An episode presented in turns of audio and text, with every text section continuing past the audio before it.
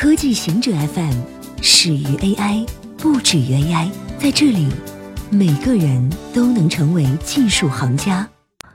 欢迎收听今天的极客情报站。不良饮食是世界头号死因。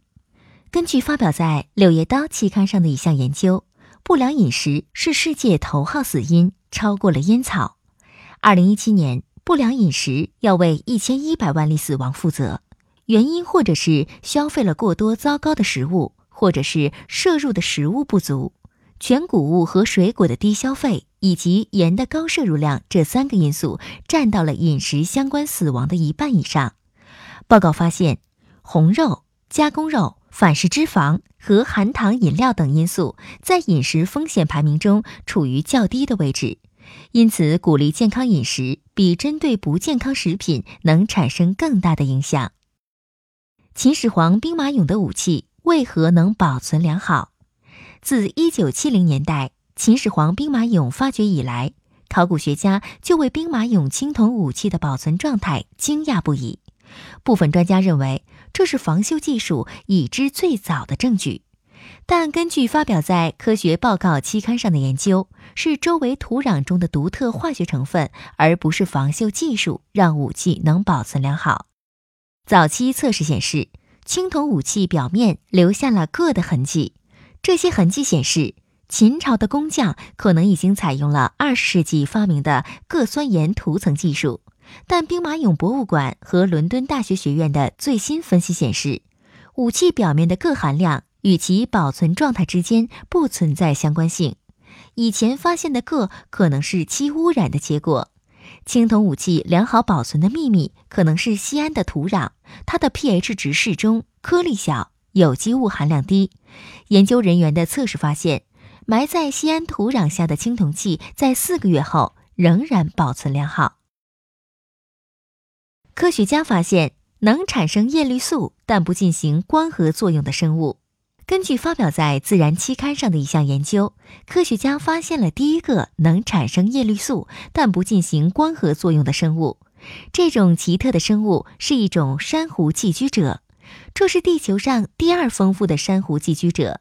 文章作者：英属哥伦比亚大学植物学家帕特里克·季林说：“这种生物体带来了全新的生物化学问题。它看起来像一种寄生虫，但绝对不进行光合作用。”不过，它仍然会产生叶绿素。没有光合作用的叶绿素实际上是非常危险的，因为叶绿素非常擅长捕捉能量，但没有光合作用来缓慢释放能量，就像在细胞中埋着一个炸弹一样。基林说：“这种珊瑚寄居者生活在各种珊瑚的胃腔中，负责建造珊瑚礁以及黑珊瑚、海扇珊瑚、孤珊瑚和海葵。”丰田宣布共享电动汽车专利。丰田汽车宣布将无偿提供给混合动力车为中心的电动车技术专利使用权，对象包括马达和电力控制系统等两万三千七百四十项专利。此外，还将正式面向全球的整车厂商销售混合动力车系统。丰田计划通过无偿提供专利，促进其他汽车厂商进入该领域。扩大使用丰田技术的阵营，丰田将开放的专利包括混合动力车和纯电动汽车等使用的马达和动力控制装置等。无偿提供期限是到二零三零年底。丰田还将延长从二零一五年开始公开的燃料电池车、高压氢容器等专利的免费使用期限到二零三零年。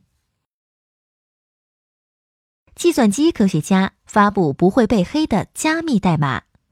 程序员都是凡人，但数学则是不朽的。通过让编程变得更数学化，计算机科学家希望能消除向黑客敞开大门的编程错误。研究人员在 GitHub 上发布了加密工具 Ivercryput，向这个目标迈出了一大步。就像证明毕达哥拉斯定理那样。他们能证明 Ivercryput 可完全避开多种黑客攻击。Ivercryput 没有采用常见的编程方法编写，而是利用形式化验证。他们首先明确代码能做什么，然后证明只能这么做，排除了代码在特殊情况下偏离的可能性。Ivory Report 始于2016年，是微软研究院某项目的一部分。当时加密库是许多软件的薄弱环节，存在大量 bug。以上就是今天所有的情报内容。本期节目就到这里，固定时间，固定地点，小姑和您下期见。